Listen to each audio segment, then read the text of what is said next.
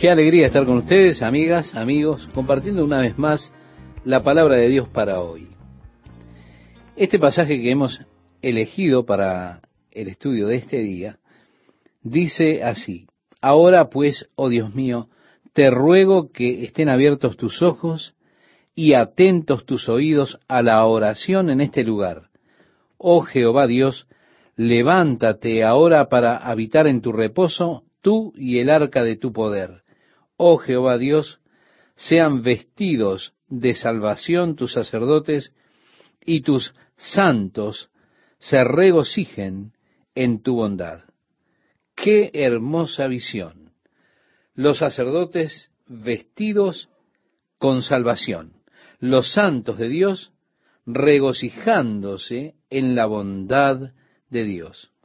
Y continúa diciendo, Jehová Dios, no rechaces a tu ungido, acuérdate de tus misericordias para con David tu siervo, cuando Salomón acabó de orar, descendió fuego de los cielos y consumió el holocausto y las víctimas, y la gloria de Jehová llenó la casa. Esto es un recordatorio de la dedicación del tabernáculo en el desierto, si recuerda, cuando el fuego de Dios bajó sobre el altar y consumió los sacrificios. La gloria de Dios llenó el tabernáculo en el desierto. Ahora sucede lo mismo cuando la gloria de Dios llena el templo. Dice, y no podían entrar los sacerdotes en la casa de Jehová, porque la gloria de Jehová había llenado la casa de Jehová. Cuando vieron todos los hijos de Israel descender el fuego y la gloria de Jehová sobre la casa, se postraron sobre sus rostros en el pavimento y adoraron y alabaron a Jehová diciendo, porque Él es bueno y su misericordia es para siempre. Entonces el rey y todo el pueblo sacrificaron víctimas delante de Jehová. Y ofreció el rey Salomón en sacrificio veintidós mil bueyes y ciento veinte mil ovejas, y así dedicaron la casa de Dios, el rey y todo el pueblo. Qué magnífica parrillada tuvieron, estimado oyente. Luego dice, los sacerdotes desempeñaban su ministerio, también los levitas, con los instrumentos de música de Jehová, los cuales había hecho el rey David para alabar a Jehová porque su misericordia es para siempre. Cuando David alababa por medio de ellos, dice así la palabra de Dios. Asimismo, los sacerdotes tocaban trompetas delante de ellos y todo Israel estaba en pie. También Salomón consagró la parte central del atrio que estaba delante de la casa de Jehová, por cuanto había ofrecido allí los holocaustos y la grosura de las ofrendas de paz, porque en el altar de bronce que Salomón había hecho, no podían caber los holocaustos, las ofrendas y las grosuras. Bueno, fue por esto que ellos hicieron un lugar allí afuera para poder ofrecer todas estas cosas. El verso 7 dice entonces, hizo Salomón fiesta siete días, y con él todo Israel una gran congregación, desde la entrada de Hamat hasta el arroyo de Egipto. Al octavo día hicieron solemne asamblea porque habían hecho la dedicación del altar en siete días y habían celebrado la fiesta solemne por siete días. Y a los veintitrés días del mes séptimo envió al pueblo a sus hogares, alegres y gozosos de corazón, por los beneficios que Jehová había hecho a David y a Salomón y a su pueblo Israel. Esta debería ser la manera en que las personas eh, dejan ese momento de comunión, de compañerismo. Deberían hacerlo alegres y gozosos de corazón, mirando la bondad de Dios. Dice a continuación, terminó pues Salomón la casa de Jehová y la casa del rey, y todo lo que Salomón se propuso hacer en la casa de Jehová y en su propia casa fue prosperado.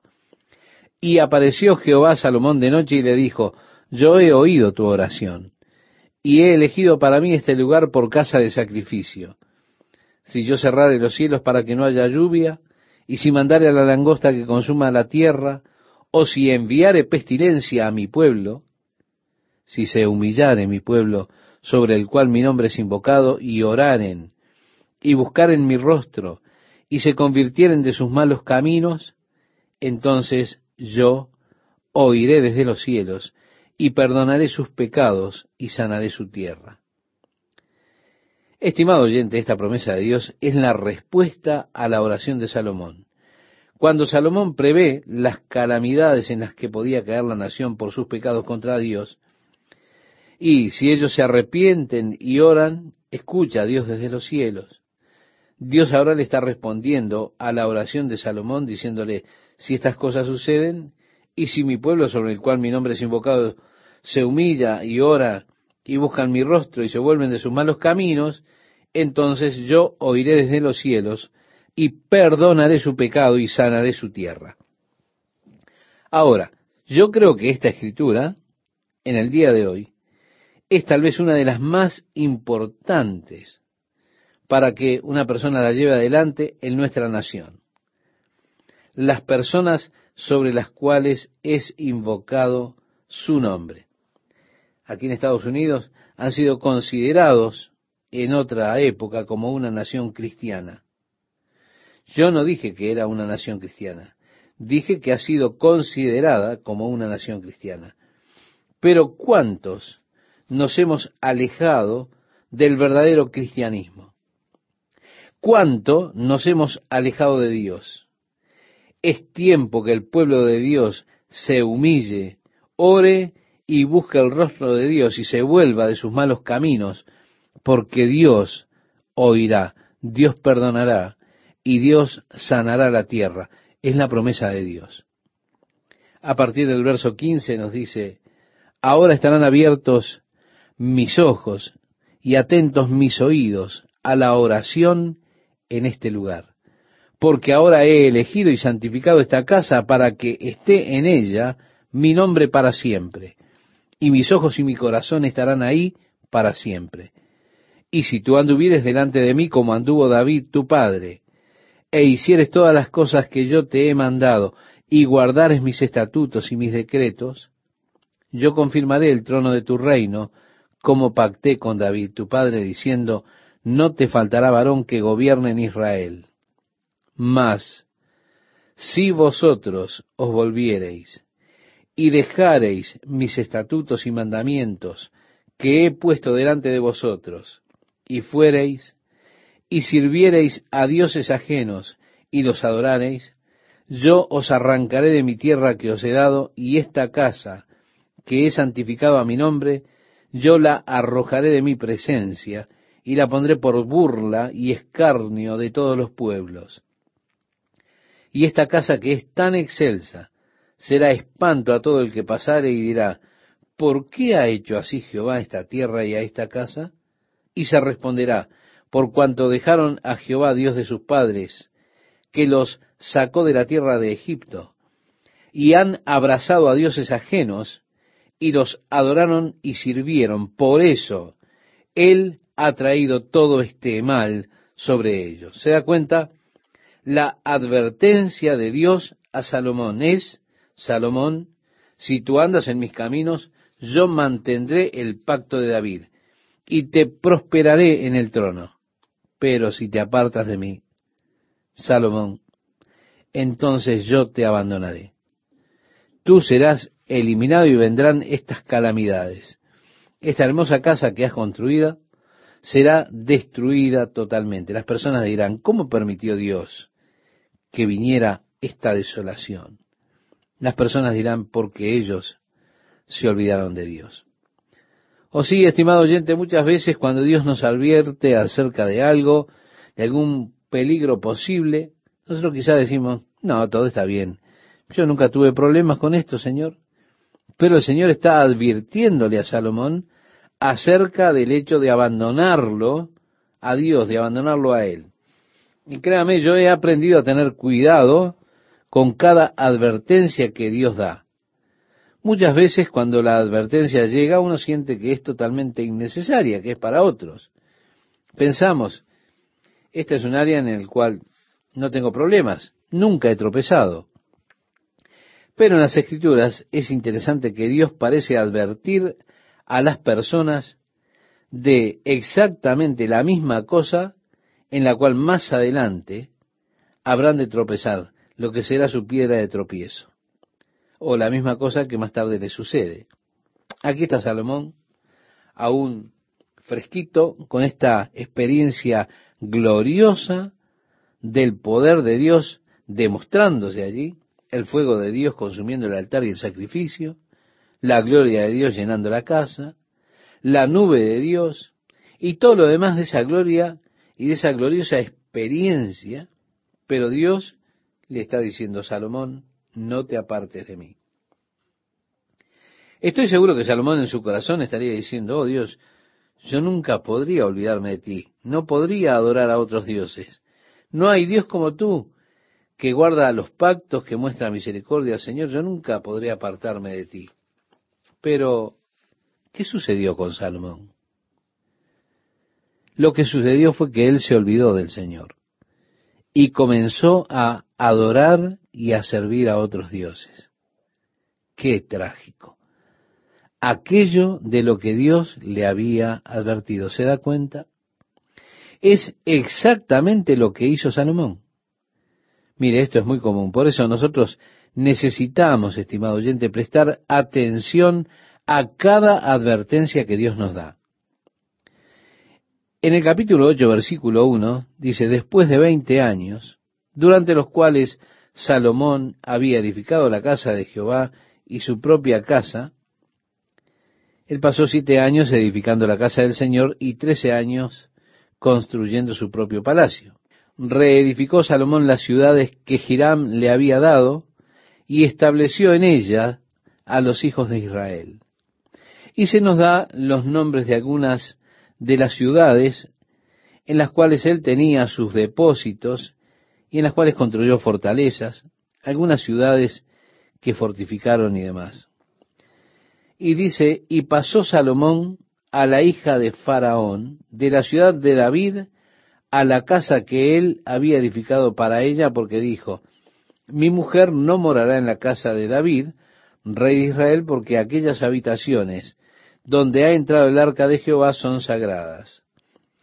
Es decir, él se dio cuenta de que ella no era tan pura, tan santa como se creía, así que construyó otro lugar para ella, para que ella habitara. Ahora, él debería saber que esa no era la clase de esposa que él habría de tener si es que él habría de construir un lugar aparte para ella, debido a que ella no es digna de morar en lugares que eran santos. Continúa el relato diciéndonos, entonces ofreció Salomón holocaustos a Jehová sobre el altar de Jehová, que él había edificado delante del pórtico, para que ofreciesen cada cosa en su día, conforme al mandamiento de Moisés, en los días de reposo, en las lunas nuevas, en las fiestas solemnes, tres veces en el año, esto es, en la fiesta de los panes sin levadura, en las fiestas de las semanas, y en la fiesta de los tabernáculos, y constituyó los turnos de los sacerdotes en sus oficios, conforme a lo ordenado por David su padre, y los levitas en sus cargos, para que alabasen y ministrasen delante de los sacerdotes cada cosa en su día. Asimismo, los porteros por su orden a cada puerta, porque así lo había mandado David, varón de Dios y no se apartaron del mandamiento del rey en cuanto a los sacerdotes y los levitas y los tesoros y todo negocio, porque toda la obra de Salomón estaba preparada desde el día en que se pusieron los cimientos de la casa de Jehová, hasta que fue terminada, hasta que la casa de Jehová fue acabada totalmente. Entonces, Salomón fue a Esión Geber y a Elot, a la costa del mar en la tierra de Edón, porque Hiram le había enviado naves por mano de sus siervos y marineros diestros en el mar, los cuales fueron con los siervos de Salomón a Ofir y tomaron de allá cuatrocientos cincuenta talentos de oro y los trajeron al rey Salomón. Oyendo la reina de Sabá la fama de Salomón, vino a Jerusalén con un séquito muy grande con camellos cargados de especias aromáticas, oro en abundancia y piedras preciosas, para probar a Salomón con preguntas difíciles. Y luego que vino a Salomón, habló con él todo lo que en su corazón tenía.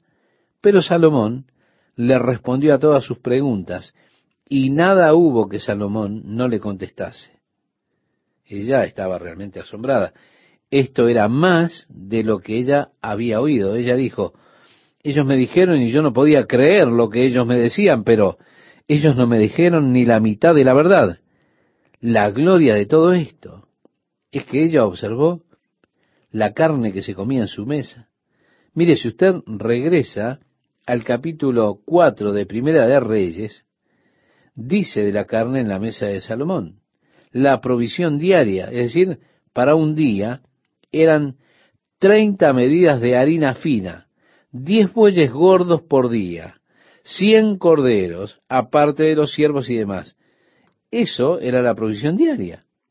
Por eso dice, y viendo la reina de Sabá, la sabiduría de Salomón y la casa que había edificado y las viandas de su mesa, las habitaciones de sus oficiales, el estado de sus criados y los vestidos de ellos, sus maestresalas y sus vestidos, y la escalinata por donde subía a la casa de Jehová, se quedó asombrada. Y dijo al rey, verdad es lo que había oído en mi tierra acerca de tus cosas y de tu sabiduría, pero yo no creía las palabras de ellos hasta que he venido y mis ojos han visto. Y he aquí que ni aun la mitad de la grandeza de tu sabiduría me había sido dicha, porque tú superas la fama que yo había oído. Bienaventurados tus hombres y dichosos estos tus siervos que están siempre delante de ti y oyen tu sabiduría.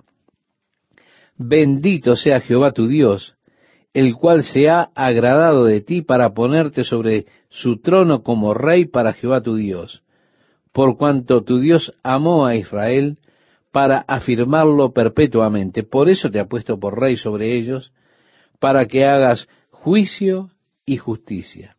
Antes de nada, ella bendijo a sus siervos. ella dijo, bienaventurados tus hombres, dichosos estos siervos tuyos que están siempre delante de ti, oyen tu sabiduría. Él habló de toda clase de cosas, de flores, de arbustos, de animales, escribió libros de esos temas. Así dice, bienaventurados tus hombres, dichosos estos siervos tuyos que están siempre delante de ti y oyen tu sabiduría, bendito sea Jehová tu Dios, el cual se ha agradado de ti para ponerte sobre su trono y dio al rey ciento veinte talentos de oro y gran cantidad de especias aromáticas y piedras preciosas. Nunca hubo tales especias aromáticas como las que dio la reina de Sabá al rey Salomón. También los siervos de Hiram y los siervos de Salomón, que habían traído el oro de Ofir, trajeron madera de sándalo y piedras preciosas. Y ella regresó a su tierra con todo lo que deseaba lo que fuera que ella pidió, Salomón se lo dio. Dice, el peso del oro que venía a Salomón cada año era 666 talentos de oro. Una cantidad interesante, ¿verdad?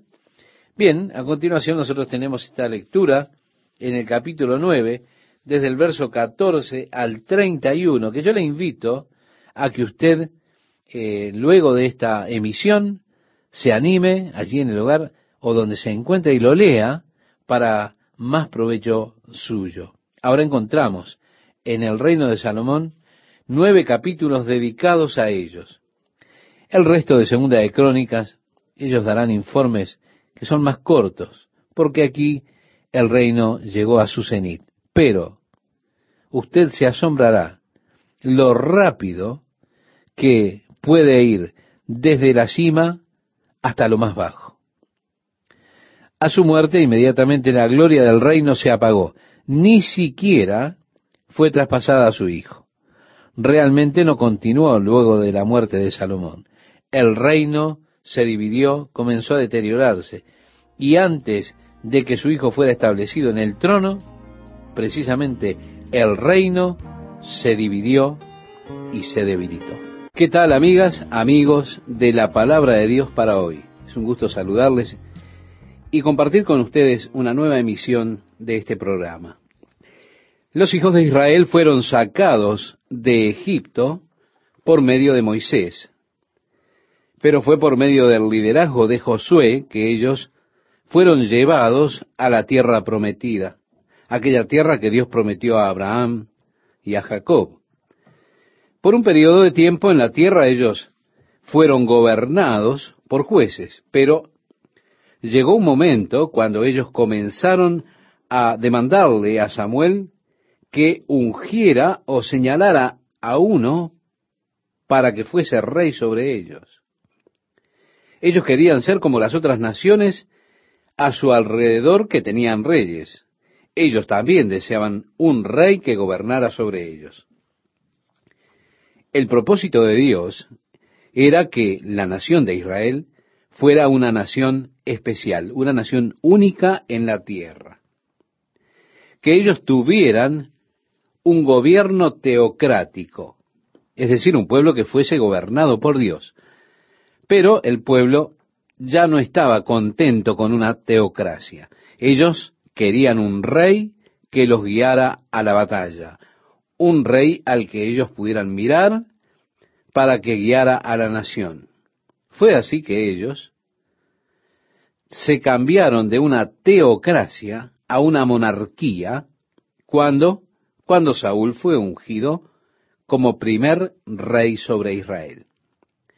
El propósito de Dios era que Saúl como rey dependiera de Dios y gobernara sobre el pueblo de tal forma que él fuera solamente un mediador entre Dios y aquel pueblo. En otras palabras, estimado oyente, él estaría en comunión con Dios, en armonía con Dios, de forma de poder recibir direcciones e instrucciones de Dios y de esa manera liderar a la nación en los caminos de Dios. Sin embargo, Saúl se llenó de orgullo y rechazó el mandato de Dios.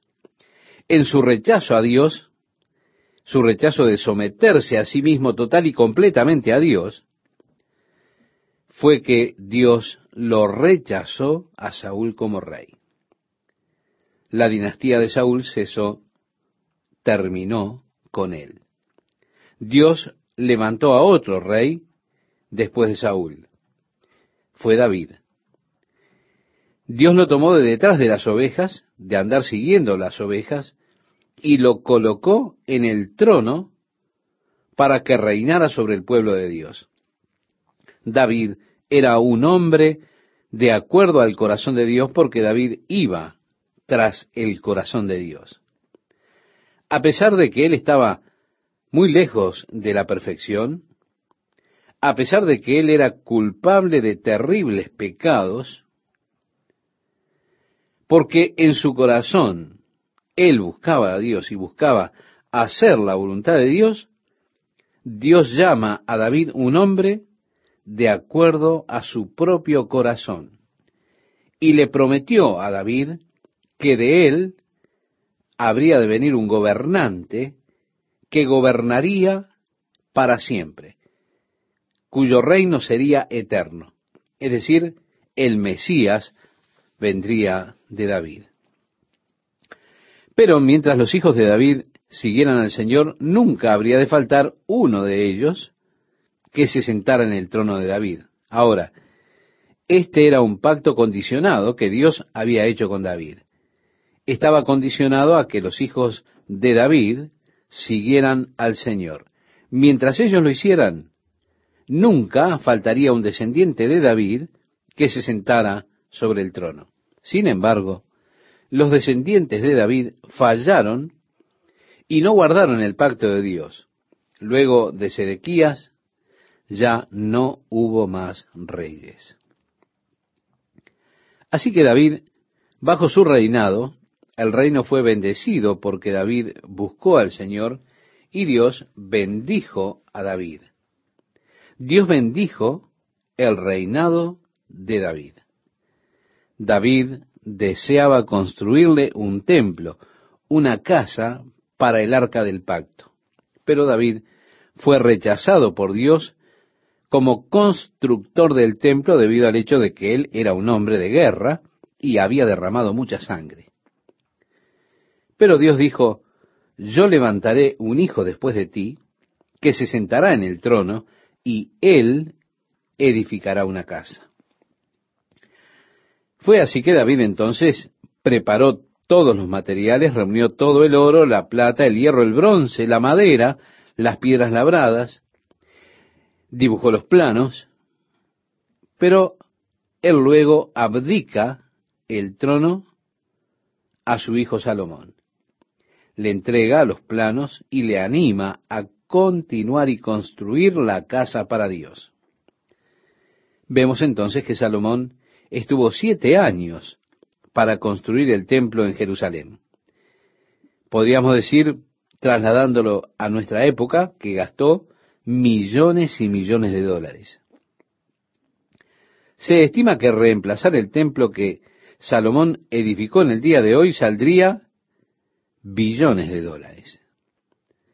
Sin duda fue un día glorioso. El templo ya estaba terminado, había llegado el día de la dedicación y la gloria del Señor llenó el templo cuando la nube de la gloria de Dios descendió sobre él.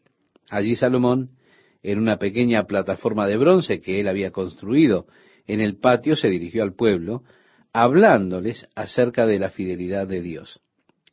Luego él se arrodilla y ora, reconociendo que los cielos, los cielos de los cielos, no pueden contener a Dios. Nosotros no hemos construido esta casa a Dios para que vivas en ella. Solo la hemos construido para que nosotros podamos ofrecer sacrificios delante de ti, y que tus ojos estén siempre sobre este lugar y tu oído siempre atento a las oraciones que se ofrecen a ti en este lugar.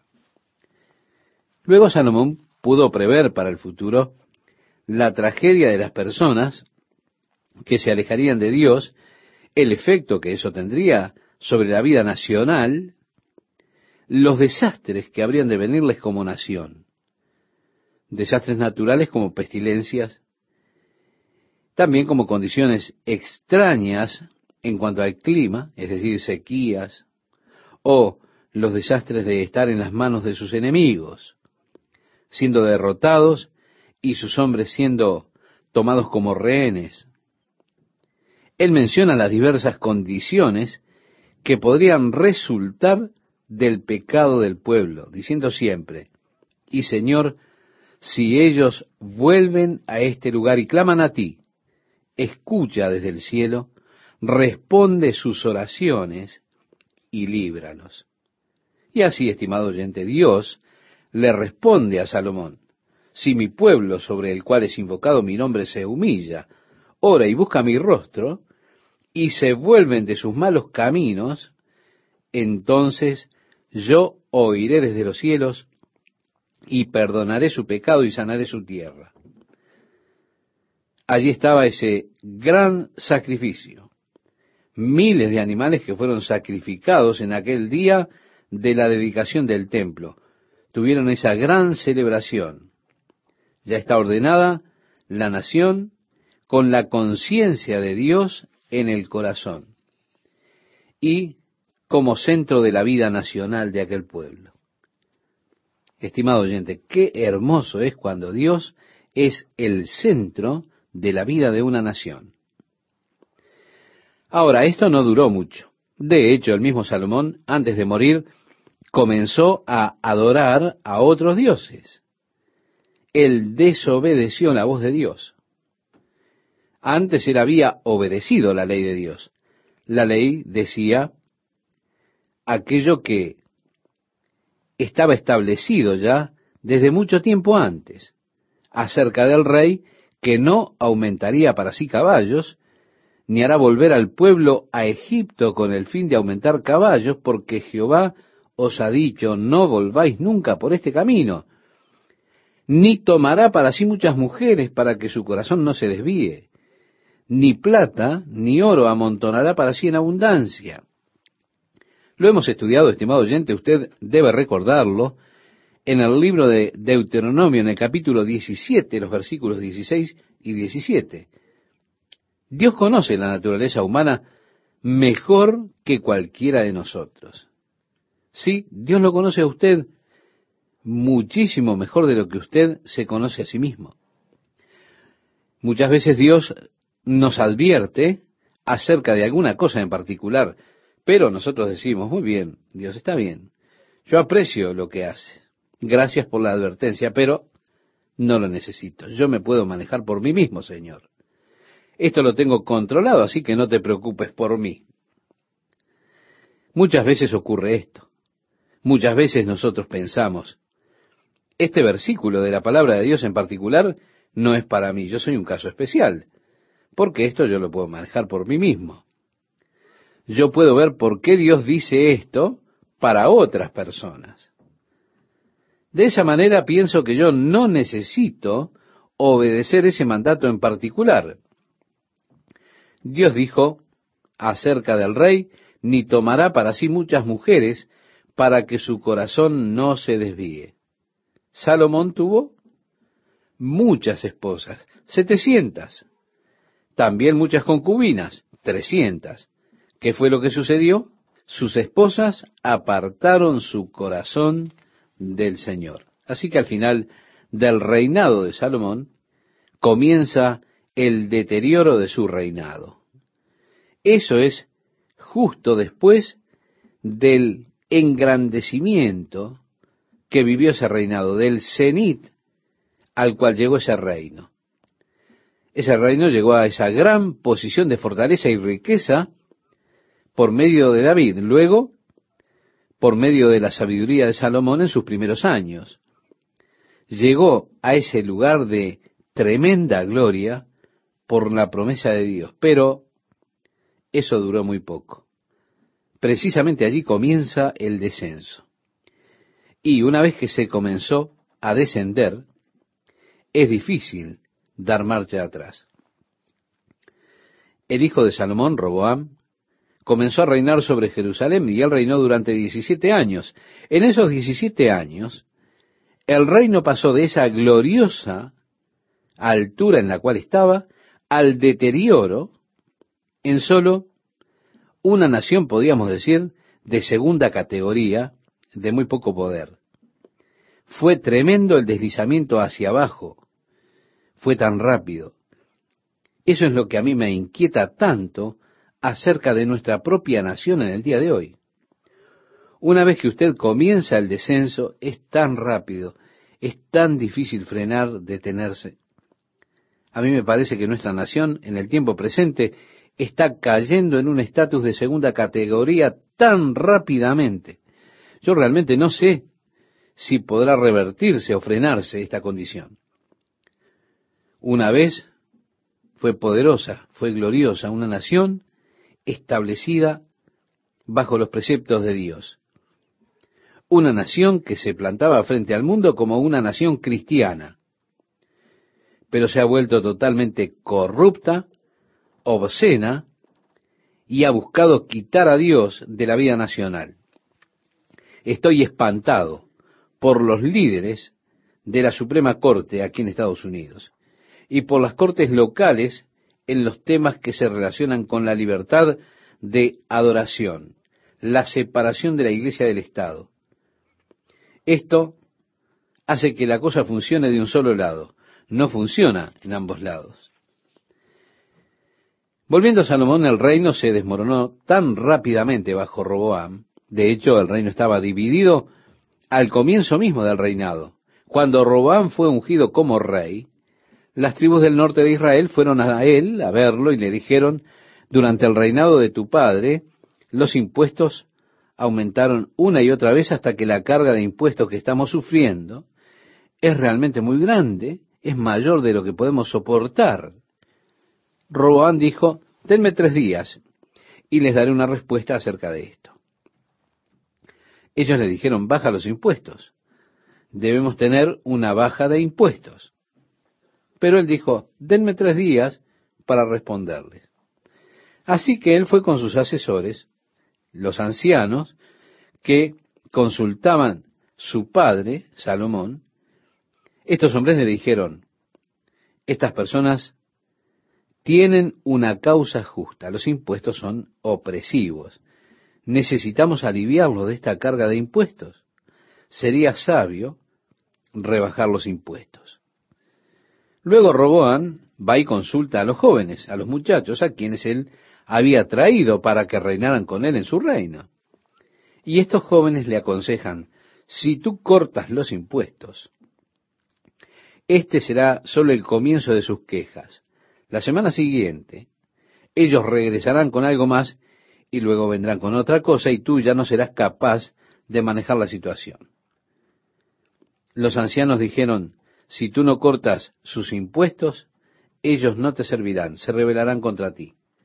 Pero Roboán, en lugar de escuchar el consejo de los ancianos, escuchó el consejo de los jóvenes. Cuando el pueblo regresó después de tres días para oír la respuesta de Roboam, él dijo, ¿ustedes pensaban que mi padre era duro? Aún no han visto nada. Donde él los azotó con látigo, yo los azotaré con escorpiones. Y mi dedo pequeño será más grueso que su muslo. Él los amenazó y el pueblo dijo, a sus tiendas, oh Israel, ¿qué parte tenemos nosotros con David? Fue así que las diez tribus del norte se rebelaron contra Roboam y ellos tomaron a Jeroboam y dijeron, queremos que seas rey sobre nosotros. Así, Jeroboam se volvió el rey sobre las tribus del norte y Roboam fue dejado con la tribu de Benjamín y la tribu de Judá en el reino del sur. Mas se agregó después la tribu de Leví, porque Jeroboam en el norte, ese reino, que era conocido ahora como Israel, estableció la adoración del becerro en Israel, y él comenzó a poner sacerdotes, a hacer sacerdotes a todos. Y había allí una real confusión, una confusión total en ese reino del norte. Los levitas y todas las personas que amaban realmente al Señor se fueron del reino del norte y fueron a ofrecer su lealtad a Roboam en el reino de Judá. Roboam envió a un recolector de impuestos a las tribus del norte y ellos lo mataron. Entonces, Roboam reunió a su ejército estaba pronto para marchar contra las tribus del reino del norte, y el profeta del Señor llegó y les advirtió que no pelearan contra esas tribus. Fue así que ellos entonces regresaron y buscaron establecer el reino bajo aquel hijo de Salomón llamado Roboam. ¿Qué tal amigas, amigos? Una vez más con ustedes con la palabra de Dios para hoy. No pasó mucho tiempo después que Roboán regresó a Jerusalén y así encontramos este versículo 1 que espero usted tenga a la mano para leerlo junto conmigo. Dice, cuando Roboam había consolidado el reino, dejó la ley de Jehová y todo Israel con él. Se da cuenta, así como va el rey, va la nación habiéndose olvidado del Señor, Él guía al pueblo en un camino totalmente apartado de Dios. Y vino de Egipto un faraón llamado Sisac, que comenzó a invadir la tierra de Judá, comenzó a tomar las ciudades. Realmente los etíopes fueron con él con un poderoso ejército, fueron a Jerusalén y comenzaron a sitiar Jerusalén. A partir del versículo 5 leemos, entonces vino el profeta Semaías a Roboam y a los príncipes de Judá que estaban reunidos en Jerusalén por causa de Sisac y les dijo, así ha dicho Jehová, vosotros me habéis dejado y yo también os he dejado en manos de Sisac. Y los príncipes de Israel y el rey se humillaron y dijeron, justo es Jehová. Bien, cuando Sisac está ahora viniendo hacia Jerusalén, llega este profeta de Dios y dice, hey, ustedes fueron los que provocaron esto. Fueron ustedes que se han apartado del Señor. Ahora el Señor los deja a ustedes. En otras palabras, les dice esto. Es interesante que ellos reconocieran que Dios es justo y se humillaran. El verso 7 dice, y cuando Jehová vio que se habían humillado, vino palabra de Jehová a Semaías, diciendo, se han humillado, no los destruiré. Antes los salvaré en breve, y no se derramará mi ira contra Jerusalén por mano de Sisac. Pero serán sus siervos, para que sepan lo que es servirme a mí y qué es servir a los reinos de las naciones. Más o menos entonces podemos decir que allí lo sobornaron. Ellos tomaron todo el oro que había en el templo, los escudos dorados y todas esas cosas que Salomón había puesto allí, y se las entregaron a Sisac, el rey de Egipto. De alguna forma podemos decir que lo están sobornando.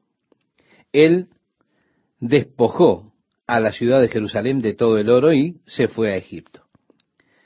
Es muy interesante que los arqueólogos en 1939 descubrieron en Egipto los registros de esa invasión de Israel o de Judá, en los registros arqueológicos que ellos descubrieron, está declarado que ellos tomaron 169 de las ciudades de Judá.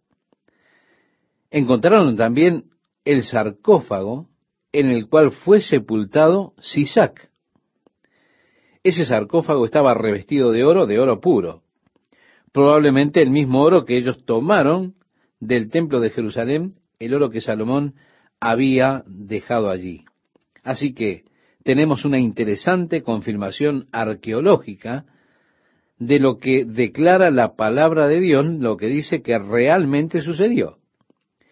La muerte de Roboam se registra en la última parte de este capítulo. En el versículo 14 se da un breve obituario, el cual es bastante triste dice, e hizo lo malo, porque no dispuso su corazón para buscar a Jehová. Qué triste obituario, ¿verdad? En su muerte su hijo Abías comenzó a reinar sobre Judá. Y dice en el verso 2 del capítulo 13, y reinó tres años en Jerusalén. El nombre de su madre fue Micaías, hija de Uriel de Gabaa, y hubo guerra entre Abías y Jeroboam. Recuerde, Jeroboam era el rey de las tribus del norte. Continúa la lectura diciéndonos, entonces Abías ordenó batalla con un ejército de cuatrocientos mil hombres de guerra valerosos y escogidos. Y Jeroboam ordenó batalla contra él con ochocientos mil hombres escogidos, fuertes y valerosos. Y se levantó Abías sobre el monte de Semaraín, que es en los montes de Efraín, y dijo, Oídme, Jeroboam y todo Israel. ¿No sabéis vosotros que Jehová Dios de Israel dio el reino a David sobre Israel para siempre, a él y a sus hijos, bajo pacto de sal? Pero Jeroboam, hijo de Nabat, siervo de Salomón, hijo de David, se levantó y rebeló contra su señor y se juntaron con él hombres vanos y perversos, y pudieron más que Roboam, hijo de Salomón, porque Roboam era joven y pusilánime, y no se defendió de ellos. Y ahora vosotros tratáis de resistir al reino de Jehová en mano de los hijos de David, porque sois muchos, y tenéis con vosotros los becerros de oro que Jeroboam os hizo por dioses. ¿No habéis arrojado vosotros a los sacerdotes de Jehová, a los hijos de Aarón y a los levitas, y os habéis designado sacerdotes a la manera de los pueblos de otras tierras, para que cualquiera venga a consagrarse con un becerro y siete carneros, y así sea sacerdote de los que no son dioses? Mas en cuanto a nosotros, Jehová es nuestro Dios, y no le hemos dejado, y los sacerdotes que ministran delante de Jehová son los hijos de Aarón, y los que están en la obra son los levitas, los cuales queman para Jehová los holocaustos cada mañana y cada tarde, y el incienso aromático, y ponen los panes sobre la mesa limpia, y el candelero de oro con sus lámparas, para que ardan cada tarde, porque nosotros guardamos la ordenanza de Jehová nuestro Dios, mas vosotros le habéis dejado. Y he aquí Dios está con nosotros por jefe, y sus sacerdotes con las trompetas del júbilo para que suenen contra vosotros. Oh hijos de Israel, no peleéis contra Jehová el Dios de vuestros padres, porque no prosperaréis. Aquí Él les está dando realmente un discurso, es decir, una advertencia, más o menos repasando ese periodo de la historia. Nuevamente, como Dios hizo un pacto con David, que de su simiente siempre habría uno en el trono. Ahora ellos se estaban rebelando contra la palabra del Señor, colocando a Jeroboam como su rey. Ellos hicieron entonces esos becerros de oro como sus dioses. Los adoraban y así se apartaron de adorar a Dios. Ellos comenzaron a establecer un sistema de sacerdocio que podríamos decir era por simonía. Usted podía comprar el cargo de sacerdote. Eran hombres viles que comenzaron a ser los líderes religiosos. Ahora él dice, nosotros aún adoramos a Jehová, aún tenemos los servicios del templo. Los sacerdotes aún ofrecen los sacrificios a la mañana, a la tarde, a Dios. ¿Quiénes son los hijos de Aarón? Son aquellos que Dios ordenó de la orden de los levitas, y ustedes se están rebelando y peleando contra el Señor, pero nuestro capitán es Dios. Él está de nuestro lado. Ahora, mientras él está diciendo este discurso, Jeroboam ordena a la mitad de sus tropas ir por detrás y eliminarlos. Después de todo, ellos los doblaban en número. Jeroboam tenía ochocientos mil hombres de valor con él. Habías solamente cuatrocientos mil. Cuando el rey finaliza este dinámico discurso, de repente ellos se dieron cuenta que el enemigo no solo estaba por delante de ellos, sino también lo tenían por detrás. Así que se vieron rodeados por el enemigo. Entonces los de Judá gritaron con fuerza. Fue así que ellos alzaron el grito, nos dice en el verso 15. Dios desbarató a Jeroboam y a todo Israel delante de Abías y de Judá. Y huyeron los hijos de Israel delante de Judá, y Dios los entregó en sus manos. Y Abías y su gente hacían en ellos gran matanza, y cayeron heridos de Israel quinientos mil hombres escogidos. Israel fue puesto bajo el poder de Judá en esa instancia. A partir del versículo 19 leemos, y siguió Abías a Jeroboam y le tomó algunas ciudades, a Betel con sus aldeas, a Gesana con sus aldeas, y a Efraín con sus aldeas, y nunca más tuvo Jeroboam poderío en los días de Abías. Y Jehová lo hirió y murió. Pero Abías se hizo más poderoso, tomó catorce mujeres y engendró veintidós hijos y dieciséis hijas. Luego, estimado oyente, en el capítulo 14 encontramos la muerte de Abías y su hijo Asa que sube en su lugar al trono. Y nos dice, y reinó en su lugar su hijo Asa, en cuyos días tuvo sosiego el país por diez años. E hizo Asa lo bueno y lo recto ante los ojos de Jehová su Dios, porque quitó los altares del culto extraño y los lugares altos, quebró las imágenes, y destruyó los símbolos de acera, y mandó a Judá que buscase a Jehová, el Dios de sus padres, y pusiese por obra la ley y sus mandamientos. Yo quiero, estimado oyente, que usted recuerde que bajo el reino de Roboam, él se alejó de Dios y el pueblo también. Ellos comenzaron a adorar estos otros dioses.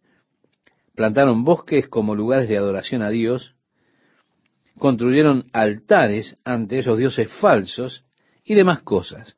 Pero ahora Abías permitió que esas cosas siguieran existiendo. Había una mezcla durante el reinado de Abías. Aún se adoraba a Dios en Jerusalén, pero otras personas había que se les permitía que adoraran a otros dioses. Cuando llega Asa al trono, él hizo una reforma espiritual. Él se deshizo de todos los ídolos e imágenes, deshizo los altares que habían sido levantados a esos otros dioses, eliminó los bosques. Sin embargo, no destruyó todos los lugares altos donde ellos se reunían a adorar. En el versículo 5 leemos, quitó asimismo de todas las ciudades de Judá los lugares altos y las imágenes, y estuvo el reino en paz bajo su reinado. Pero no estaba la obra completa. Él permitió, reitero, a algunos de ellos proseguir como leeremos en el verso 6. Dice, edificó ciudades fortificadas en Judá por cuanto había paz en la tierra y no había guerra. Dice, tuvo también Asa ejército que traía escudos y lanzas. De Judá trescientos mil y de Benjamín doscientos ochenta mil, es decir, quinientos ochenta mil hombres en total. Y salió contra ellos Sera, etíope, con un ejército de millones y trescientos carros, y vino hasta Maresa. Entonces salió Asa contra él, y ordenaron la batalla en el monte de Cefata junto a Maresa, y clamó Asa a Jehová su Dios. Allí usted tiene, estimado oyente, un ejército realmente fuerte. Este rey Asa tenía con él 580 mil hombres, pero está enfrentando un ejército millonario en hombres. La desventaja que el enemigo tenía era tremenda. Además, los otros tenían 300 carros. Así que habiendo colocado a los hombres en sus posiciones de batalla, él hizo lo más sabio que usted pudiera hacer, clamar a Dios y decirle, oh Dios, te necesitamos, estamos en desventaja. Cuando sé que las probabilidades estén en su contra, estimado oyente, será muy bueno que usted tenga al Señor de su lado. Y es bueno clamar al Señor. Cuando usted sepa que no tiene fortaleza para la lucha, para batallar, entonces clame al Señor. Asa clamó al Señor su Dios. Él dijo, oh Jehová, para ti no hay diferencia alguna en dar ayuda al poderoso o al que no tiene fuerzas. Él está reconociendo que Dios no necesita un gran ejército. No importa cuál pueda ser el problema que usted tenga, Dios es capaz de resolverlo. Para Dios no hace la diferencia. Nosotros decimos, oh, este es un gran problema esto es difícil, esto es tan duro, pero no para Dios. Es que nosotros solo lo vemos desde nuestras propias limitaciones humanas. Usted realmente no puede hablar de dificultades cuando involucra a Dios en la cosa. Usted puede decir, oh Jehová, para ti no hay diferencia alguna en dar ayuda al poderoso o al que no tiene fuerzas. Es tan fácil para Dios sanar un cáncer, tan fácil como sanar un dolor de oídos. La única dificultad está en nuestros propios conceptos de Dios. ¿Por qué? Porque nosotros colocamos sobre Dios nuestras propias limitaciones humanas. Muchas veces pensamos nosotros en Dios de una manera, permítame decirle, antropomórfica. Él para nosotros se vuelve una proyección de nosotros mismos. Y así nosotros colocamos nuestras limitaciones sobre la persona de Dios. Es así para nosotros. Creo que a todos nos ocurre alguna vez. A mí en realidad no me interesa cuán espiritual sea usted. Porque en algún momento todos colocamos las limitaciones humanas en lo que creemos en cuanto a lo que Dios es. Mire, si una persona llega sin un brazo y dice, yo estuve en Vietnam, explotó una granada y voló mi brazo. Por favor, ¿no oraría usted para que Dios me diera otro brazo, otra mano? Porque para mí es incómodo no tener mi brazo derecho. Quiero que los ancianos se reúnan y oren para que Dios me dé un brazo nuevo. Nosotros diríamos, Hermano, nosotros sabemos que Dios es capaz de hacer lo que sea. Pero comenzamos a racionalizar por qué Dios no le habrá de dar un brazo nuevo. Porque tenemos limitaciones en nuestra mente en cuanto a la persona de Dios. Tal vez como yo nunca he visto a Dios colocar un brazo nuevo a alguien, por eso pienso así.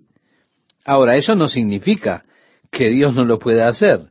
No quiere decir que Dios no lo haría si alguien realmente creyera y confiara plenamente en que Dios lo hará.